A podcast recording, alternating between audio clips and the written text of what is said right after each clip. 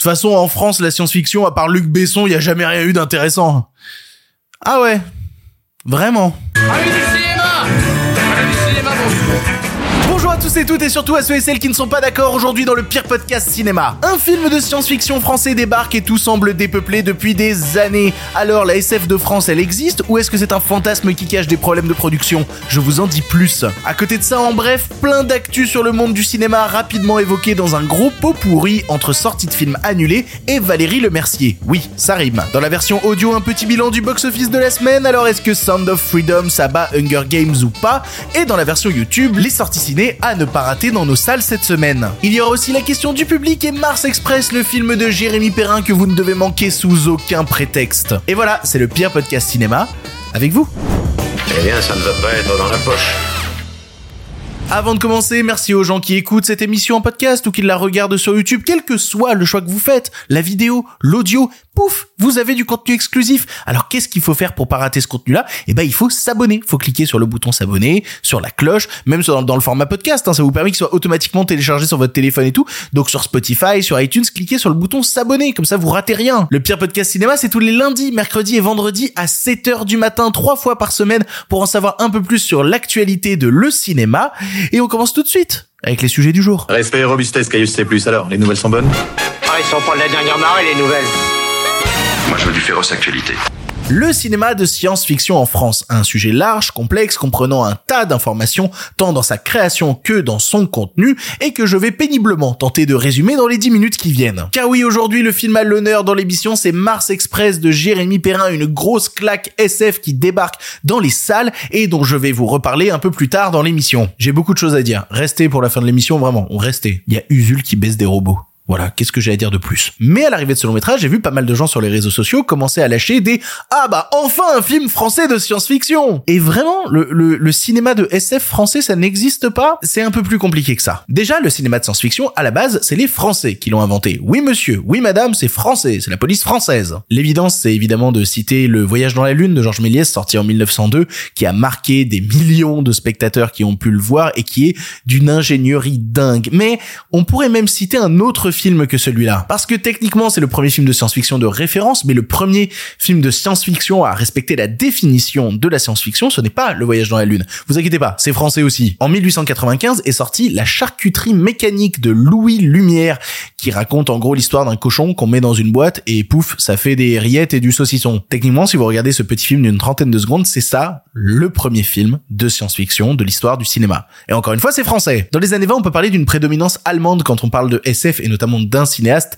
qui est Fritz Lang qui a fait son Métropolis qui est aujourd'hui un monument culte. Mais on peut citer un autre film aussi qui est La femme sur la lune qui là parle d'exploration spatiale et d'aller sur la lune pour aller récupérer des lingots d'or. Dans les années 30 les films marquants vont se délocaliser encore cette fois-ci du côté anglo-saxon britannique. Et puis on va avoir aussi tout le cinéma américain si jamais on décide de compter dans le cinéma de science-fiction les films qui ont été faits par James Whale. Donc notamment euh, Frankenstein donc notamment L'homme invisible. Techniquement ça s'inscrit dans de la science-fiction. Puis dans les années 40 les Américains ont décidé de plus lâcher le bout de gras. C'est bon, les avancées technologiques, c'est pour eux. L'exploration spatiale, c'est pour eux. Et donc le cinéma de science-fiction, pouf, ce sera pour eux aussi. Enfin eux, mais pas exclusivement. Le problème, c'est que tout est une histoire de définition. Parce que dire cinéma de science-fiction comme ça, ça veut un peu rien dire. C'est quoi la science-fiction? La science-fiction consiste à raconter des histoires reposant sur des progrès scientifiques ou techniques obtenus dans un futur plus ou moins lointain, un passé fictif ou un univers parallèle au nôtre. Ce sont des récits qui se reposent sur la technologie, sur la science pour obtenir des choses qui pour l'instant nous paraissent parfaitement irréelles,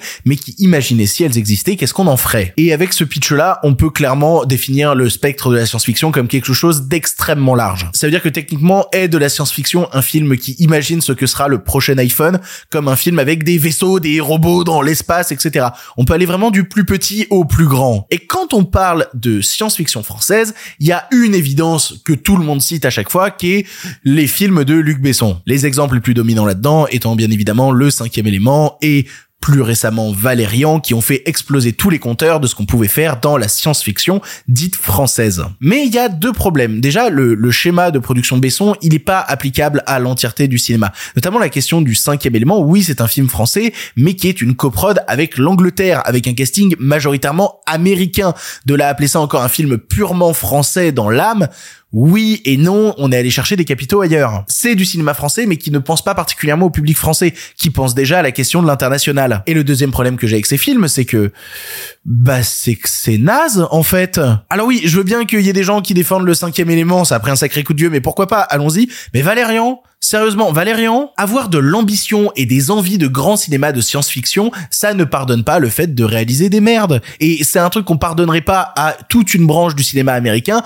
on va pas le pardonner quand soudainement ça vient de l'impulsion d'un petit français. Ce sont des films marquants par leur démesure, mais rarement par leur qualité. Et le fait qu'ils soient rares n'est en aucun cas une excuse de quoi que ce soit. Et c'est peut-être ça le problème d'ailleurs qui a condamné toute une partie du cinéma de SF français. C'est le fait que les gens qui étaient prêts à aller jouer des coudes avec les Américains, ben ils étaient euh, motivés, mais ils avaient pas le talent pour ensuite réussir à fédérer plus globalement et lancer de véritables impulsions dans tout le pays. C'est, c'est, ouais, c'est dommage, c'est dommage. Mais alors, qu'est-ce que c'est que les bons films de SF français? Déjà, il y a les films géniaux que les Américains sont venus nous piquer ensuite, euh, notamment par exemple La Jetée de Chris Marker, une proposition particulièrement radicale dans le paysage du cinéma français, et que Terry Gilliam est venu nous repiquer pour ensuite faire L'armée des douze singes. Il y a aussi un même délire de reprise avec euh, Le Prix du danger euh, d'Yves Boisset, qui est un film génial où Gérard Lanvin doit échapper à des tueurs dans une télé-réalité absolument immonde, bah ça aussi ça a été repiqué aux US dans Running Man avec Arnold Schwarzenegger. Putain, quand on a des bonnes idées, on nous les vole, c'est quand même dommage. Ensuite, il y a le cinéma de science-fiction d'auteur français en quelque sorte. C'est-à-dire un cinéma de science-fiction qui veut aller vers ce registre-là sans jamais délaisser une certaine patte du cinéma français, une certaine imagerie. Il y a notamment Je t'aime, je t'aime d'Alain avec l'histoire d'un type qui se retrouve à voyager dans le temps, à se perdre à l'intérieur de ses souvenirs, à rester bloqué à l'intérieur, qui à la fois invoque toute une imagerie de science-fiction, mais une imagerie aussi très franco-française dans ses décors, dans, sa vie, dans tout ce qui vit à l'image en fait. On reste à tout prix ancré dans le présent sans vouloir regarder euh, dans le futur.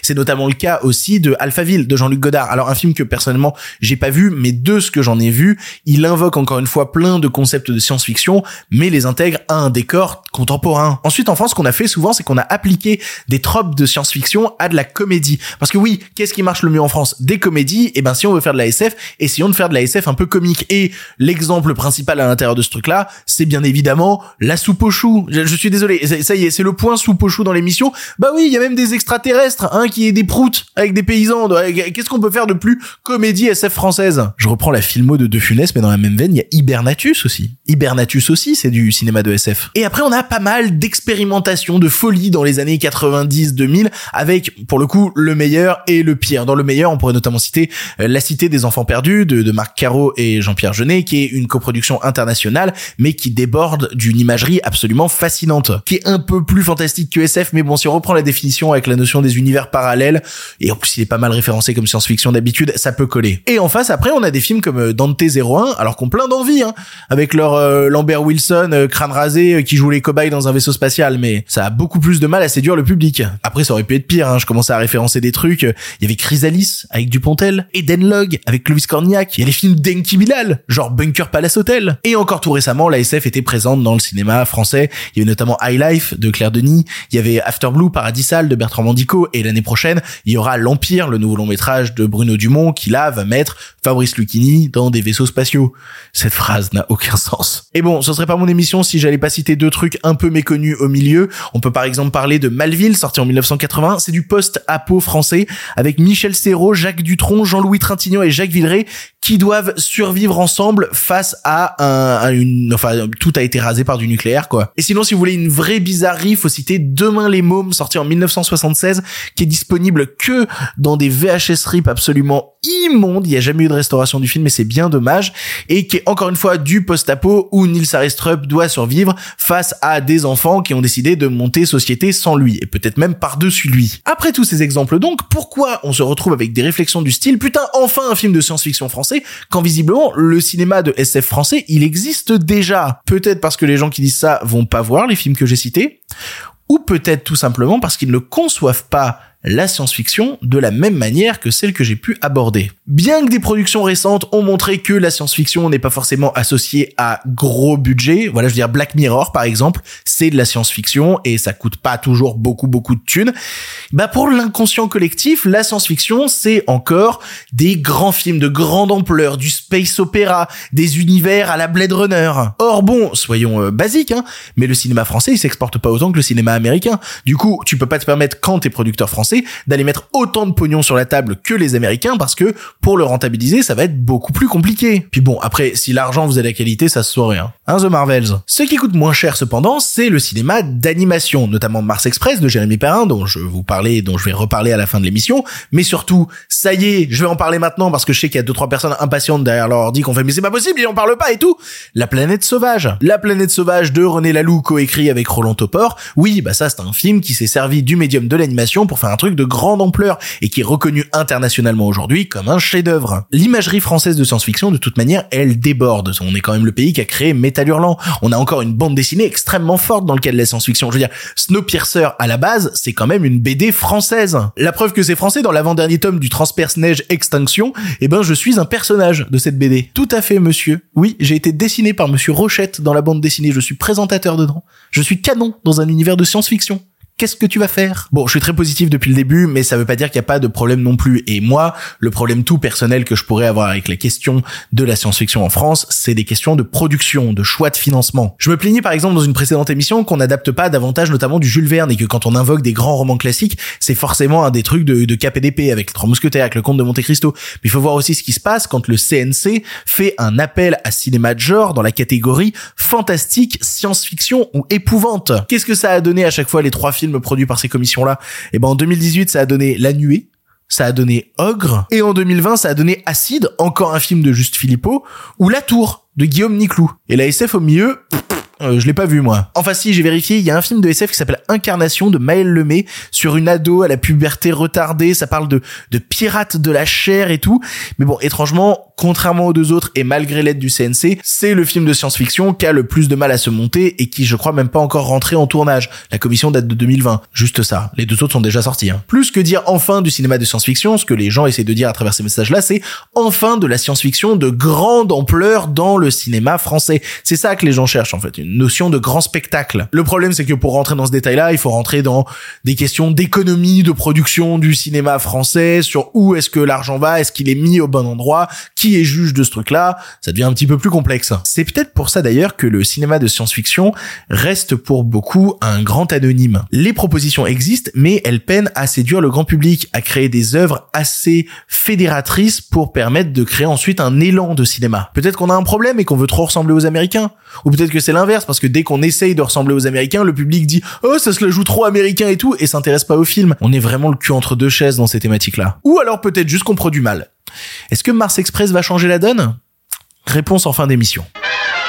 Allez, on avance et on va se faire comme la semaine dernière un pot pourri d'actualité. En effet, des fois, je vois passer plein de petites brèves et je me dis bah je peux pas développer 8 minutes dessus. Du coup, en un seul gros sujet, je vous mets quatre sujets. Comme ça, je peux aborder quatre thématiques et on peut avancer et connaître plein de petites choses sur l'actualité de le cinéma. Et vous allez voir que les actus du jour, on commence avec des bonnes nouvelles, mais qu'après, euh, ouais, après, vous allez voir. Superman a son Lex Luthor. Superman Legacy de James Gunn a trouvé quel comédien va interpréter son grand méchant Lex Luthor et ce sera le comédien Nicolas Hoult. Nicolas Hoult, il a une carrière au cinéma que je, je traiterai d'aléatoire, pour être tout à fait honnête. Voilà, récemment, il était dans le film Rainfield, il était dans le menu aussi, mais s'il est majoritairement connu d'une partie du grand public, c'est pour la saga X-Men. Perso, moi, je l'adore dans ce qu'il fait dans, dans Mad Max euh, Fury Road, mais aussi parce que ça, c'est issu de ma génération. Je me rappelle de ce qu'il faisait dans Skins. Dès que je vois sa tête, j'ai envie de chanter Ooh, baby, baby, it's a wild world. Bref, Nicolas Hoult succède dans le rôle de Lex à Jesse Eisenberg, à Michael Rosenbaum, à Kevin Spacey, à Gene Hackman. Je rappelle le reste du casting d'ailleurs. Euh, dans le rôle de Superman, c'est David Coren Sweat en Clark Kent,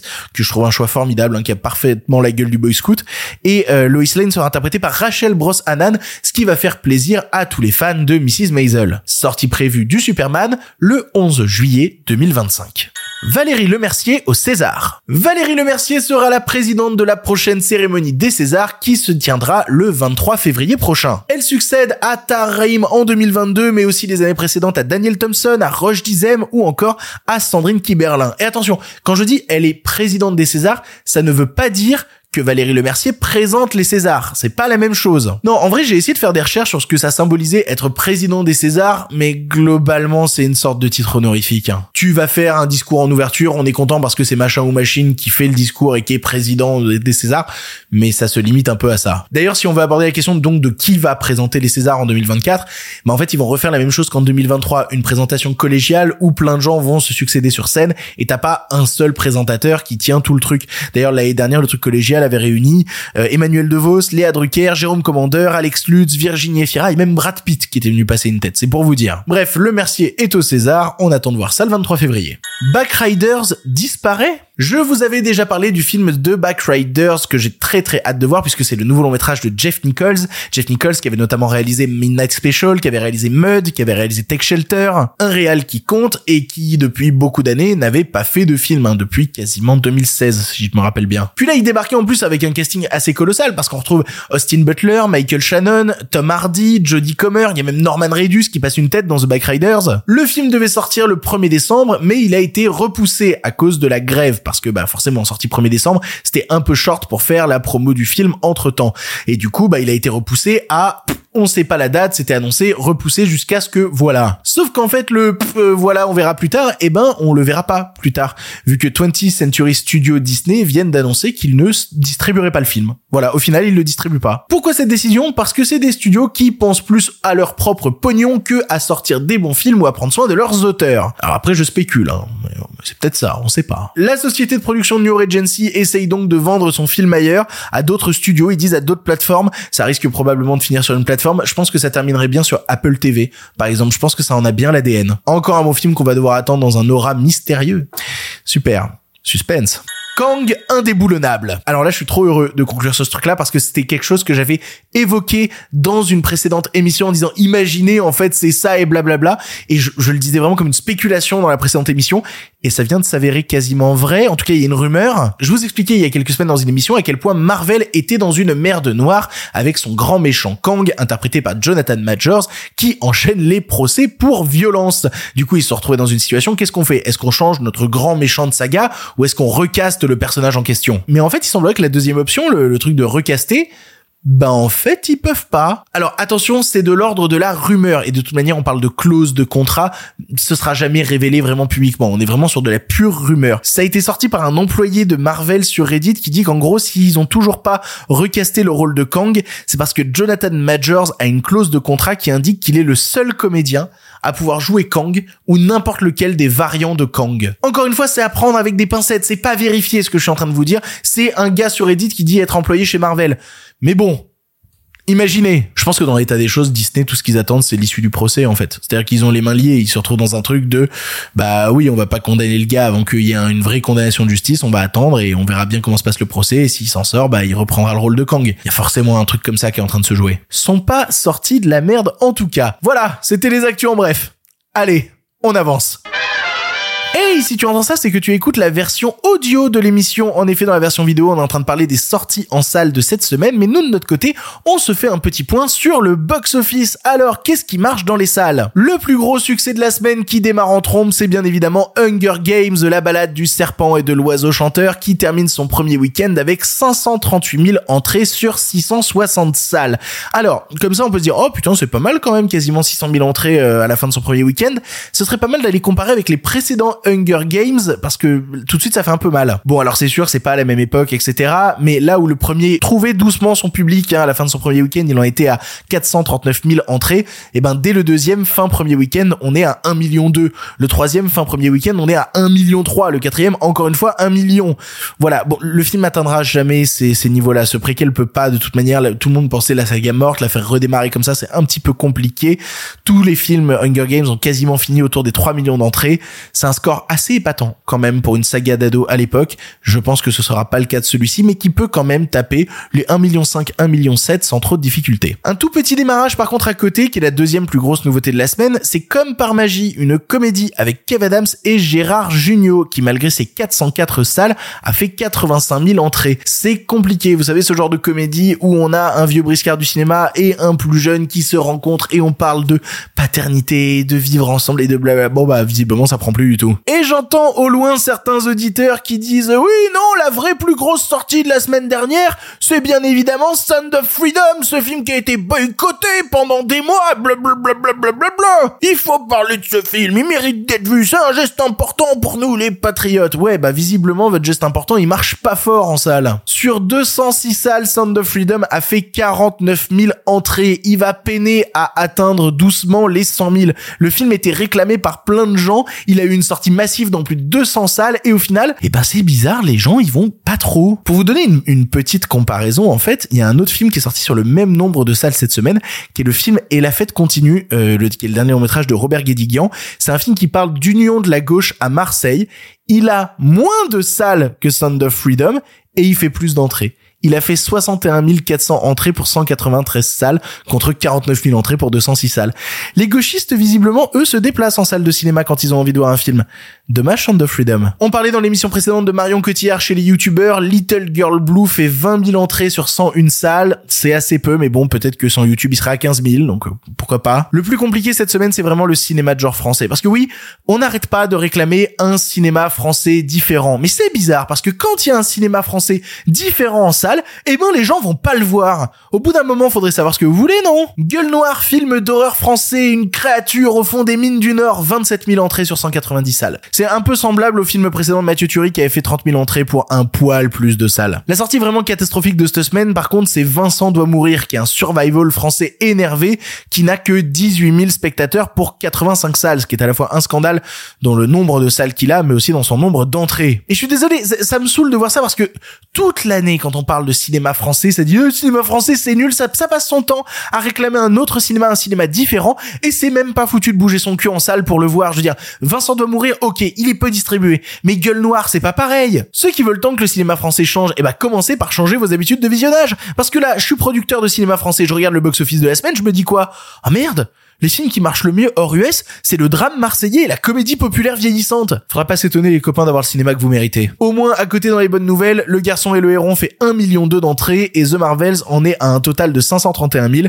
Ça veut dire qu'il a fait en deux semaines moins que le premier week-end d'Hunger Games. L'espoir subsiste. Ah non, ah non, en fait, il y a trois jours max qui a 1 million d'entrées. Non, il y a plus d'espoir. On rase tout, s'il vous plaît. Côté US, on va pas s'attarder pendant deux heures. Il y a pas d'étonnement, c'est Hunger Games qui premier avec 100 millions de dollars dans le monde, 44 millions aux US. Le film sera rentable. Voilà, il a un budget de 100 millions de dollars. Visiblement, les gens vont voir le film Hunger Games malgré tout le pataquès sur Rachel Zegler.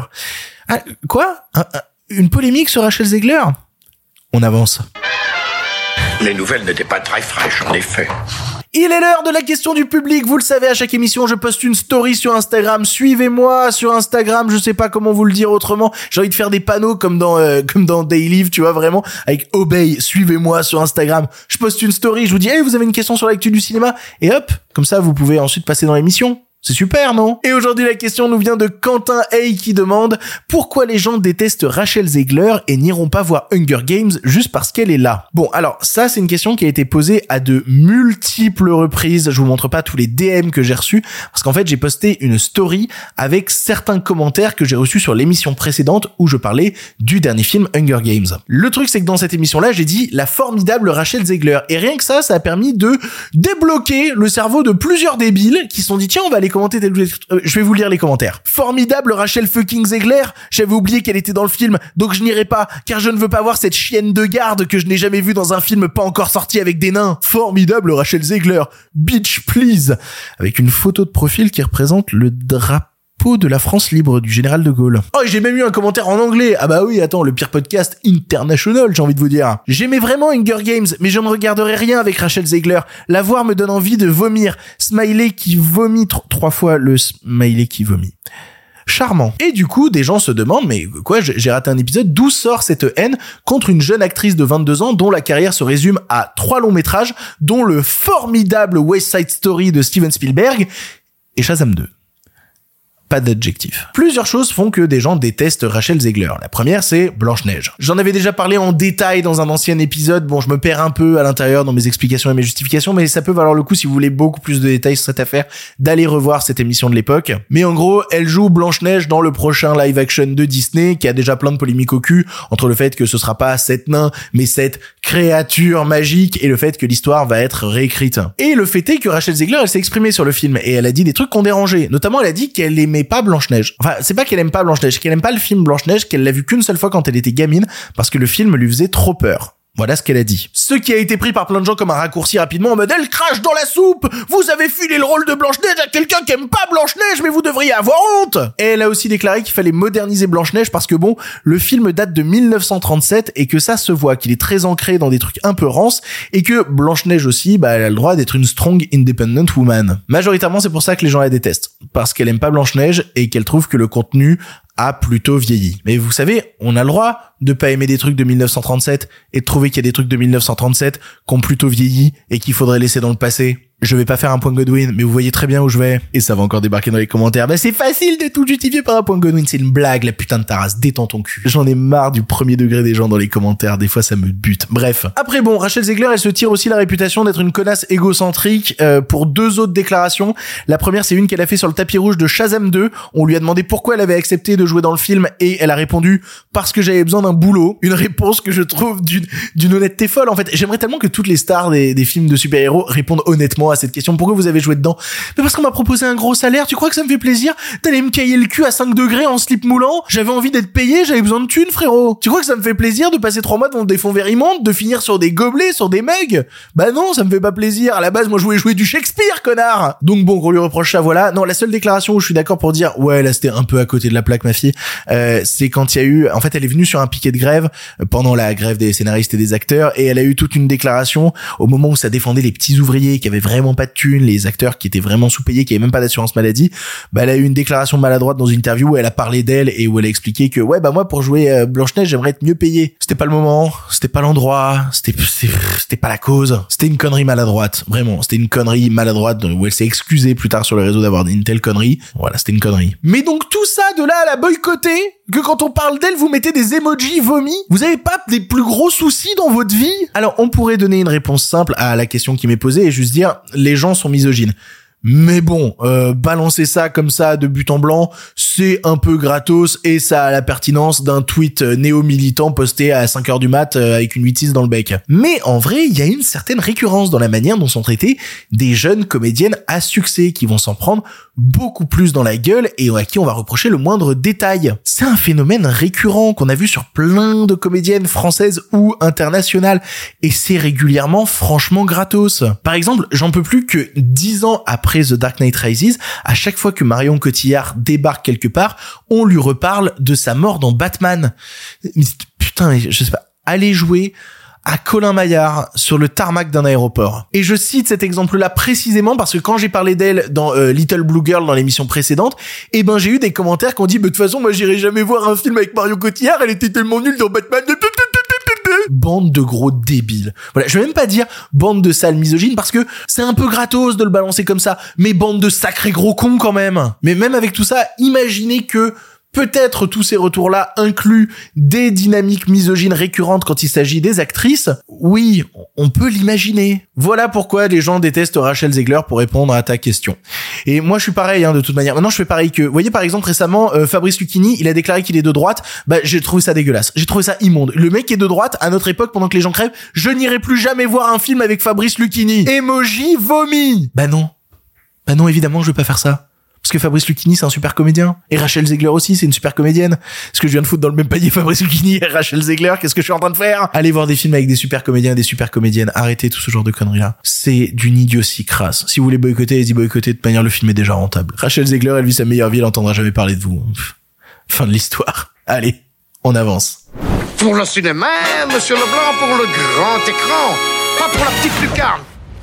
Allez, un film pour finir et on remballe. Vous le savez, à chaque émission, je termine en vous conseillant un long métrage, mais le vendredi, c'est vous qui passez dans l'émission. En effet, vous êtes attendu. Et où est-ce que vous êtes attendu? Vous êtes attendu sur l'adresse mail lepirepodcastciné.gmail.com. Il vous suffit d'envoyer un audio de 3 minutes sur un film récent, sur un film plus vieux. Vous faites ce que vous voulez et vous avez une chance le vendredi. C'est vous qui prenez la parole dans l'émission. C'est quand même pas mal. Et aujourd'hui, ça y est, après en avoir parlé autant de fois depuis le début de l'émission, on va enfin aborder la question de Mars Express de Jérémy Perrin. C'est ma fille, June. Elle a disparu et sa camarade de chambre aussi. Sa chambre est au campus Alan Turing. Bonjour Mars Express, installe-toi dans la grande famille des films que Victor trouve être les meilleurs films français de l'année. Voilà, je, je, le dis comme ça, je le dis clairement, Mars Express fait partie des meilleurs films euh, de l'année pour moi. Ce qu'il faut savoir, c'est que avant même de parler de Mars Express, je suis assez fan du travail de Jérémy Perrin, que j'avais découvert assez jeune quand il avait fait un clip.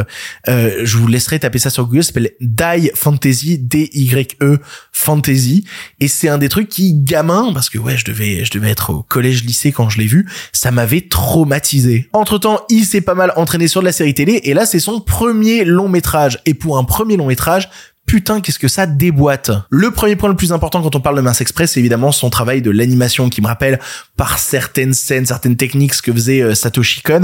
En fait, il y a quelque chose que j'aime bien avec euh, ce qu'a fait Mars Express et Jérémy Perrin, c'est que c'est pas parce que c'est son premier long métrage qu'on sort des circuits type clip, série télé qu'il faut forcément virer à tout prix grand public. On peut se permettre quelque chose d'un peu plus exigeant. La direction artistique, par exemple, assume des points de vue assez radicaux par instant. Il y a notamment des créatures organiques vraiment cracra qui rappelle à plusieurs instants un peu du body horror. Et il y a plein de designs de robots du plus humanoïde au design le plus rétro qu'on dirait sorti des polygones d'une PlayStation 1. Et tout ce travail-là qu'il utilise sur les personnages, sur comment les mettre en action, il l'utilise aussi sur le travail du décor. Les décors sont absolument magnifiques dans le film. Le plus dur justement quand tu fais un film comme celui-là qui va essayer en plus de naviguer sur plusieurs planètes dans plusieurs environnements, c'est de réussir à les définir sans trop tomber dans une multitude d'explications à outrance.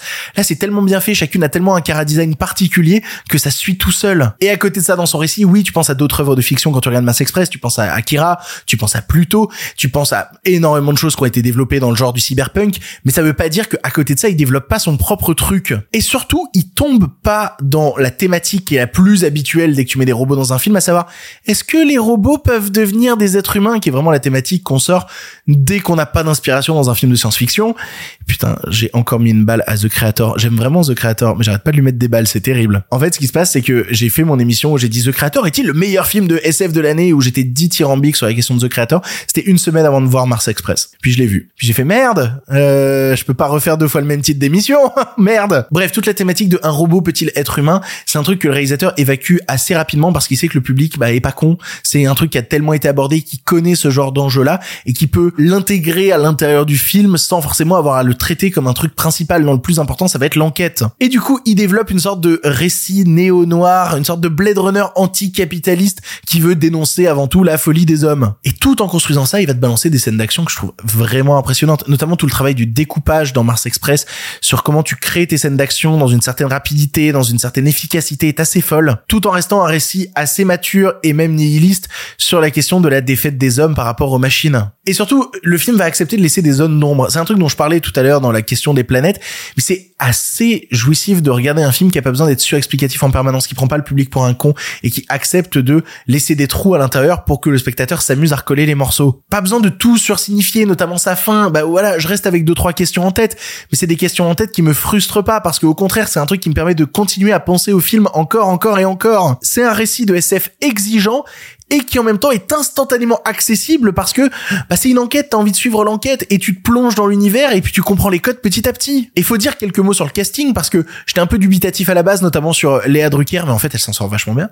Elle est vraiment ultra impressionnante. Après t'as des gens du monde du doublage et tout qui bossent à l'intérieur pour essayer de donner de la structure à l'ensemble, mais t'as aussi, euh, je sais pas, t'as Sébastien Chassagne qui s'en sort vraiment pas mal. T'as Mathieu Amalric qui défend bien son truc. Il y a Usul qui baisse des robots. Putain Perrin, il a fait venir Usul dans son film pour lui faire jouer un prof de philo qui baisse des robots.